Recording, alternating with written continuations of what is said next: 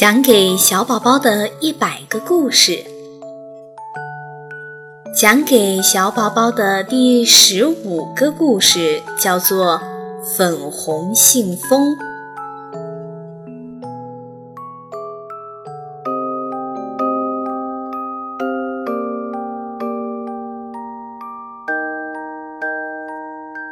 狒狒是非常聪明的国王。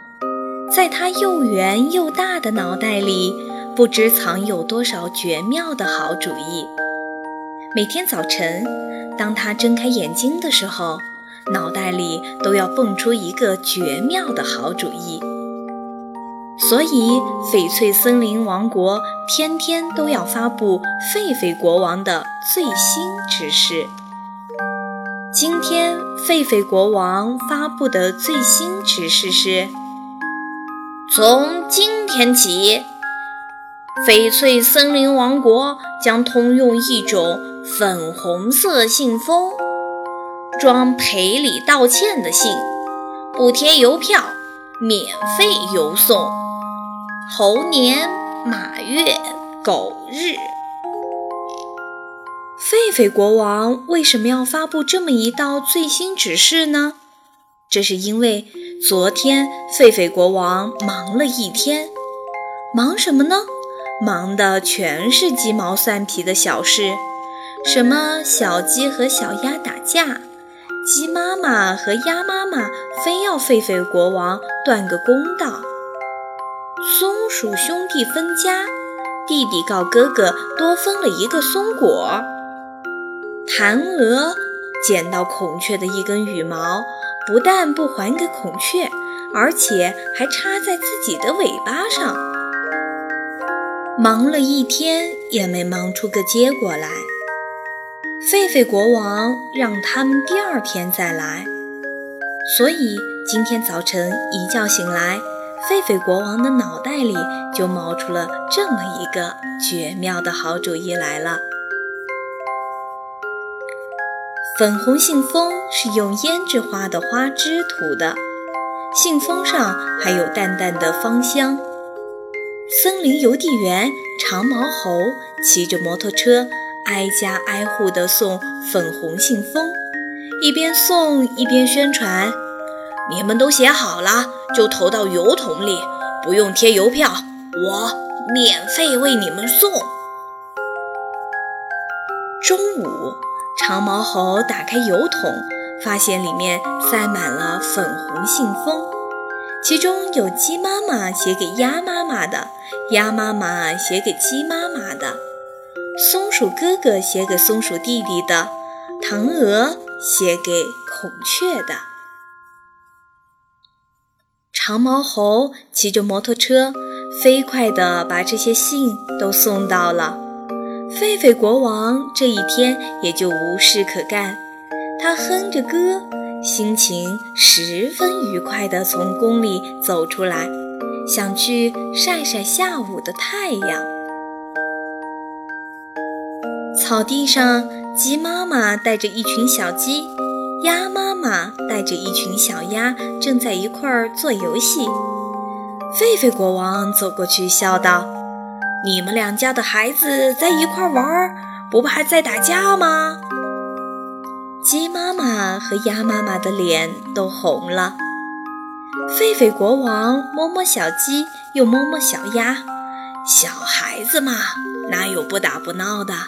你们做妈妈的，首先要教育好自己的孩子。松树下，松鼠哥哥和松鼠弟弟。正在拉拉扯扯，狒狒国王见了，大喝一声：“住手！”他跑过去拉开兄弟俩：“怎么，你们为了一个松果还大打出手？”“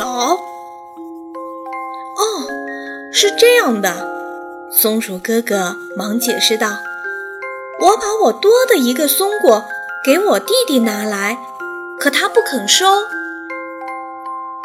松鼠弟弟说：“我看了哥哥粉红色的信，已经原谅我哥哥了。”狒狒国王哈哈大笑：“亲兄弟嘛，以后不要再为了一点点小事儿伤了和气。池塘边，孔雀在为唐娥表演孔雀开屏。那展开的尾巴像五彩缤纷的大扇子，在阳光下闪着美丽的光。真漂亮，真好看，真美丽呀！唐娥不停地在为孔雀喝彩。唐娥，狒狒国王问道：“那根孔雀毛，你已经还给孔雀了吗？”孔雀把它送给了我。唐娥说着，还抖了抖尾巴上那根孔雀毛。哈，是吗？狒狒国王又问孔雀：“收到了唐娥粉红色的信后，我很惭愧，我太小气了。”正说着，长毛猴骑着摩托车过来了。长毛猴，今天的信还没有送完吗？长毛猴从背包里取出一大叠粉红色的信。今天的信特别多，国王，还有你的。狒狒国王接过信，闻着粉红信封上淡淡的芳香，他感到今天的森林特别美丽，动物们也特别的可爱。他要回皇宫去。写好多好多的信，装在粉红信封里。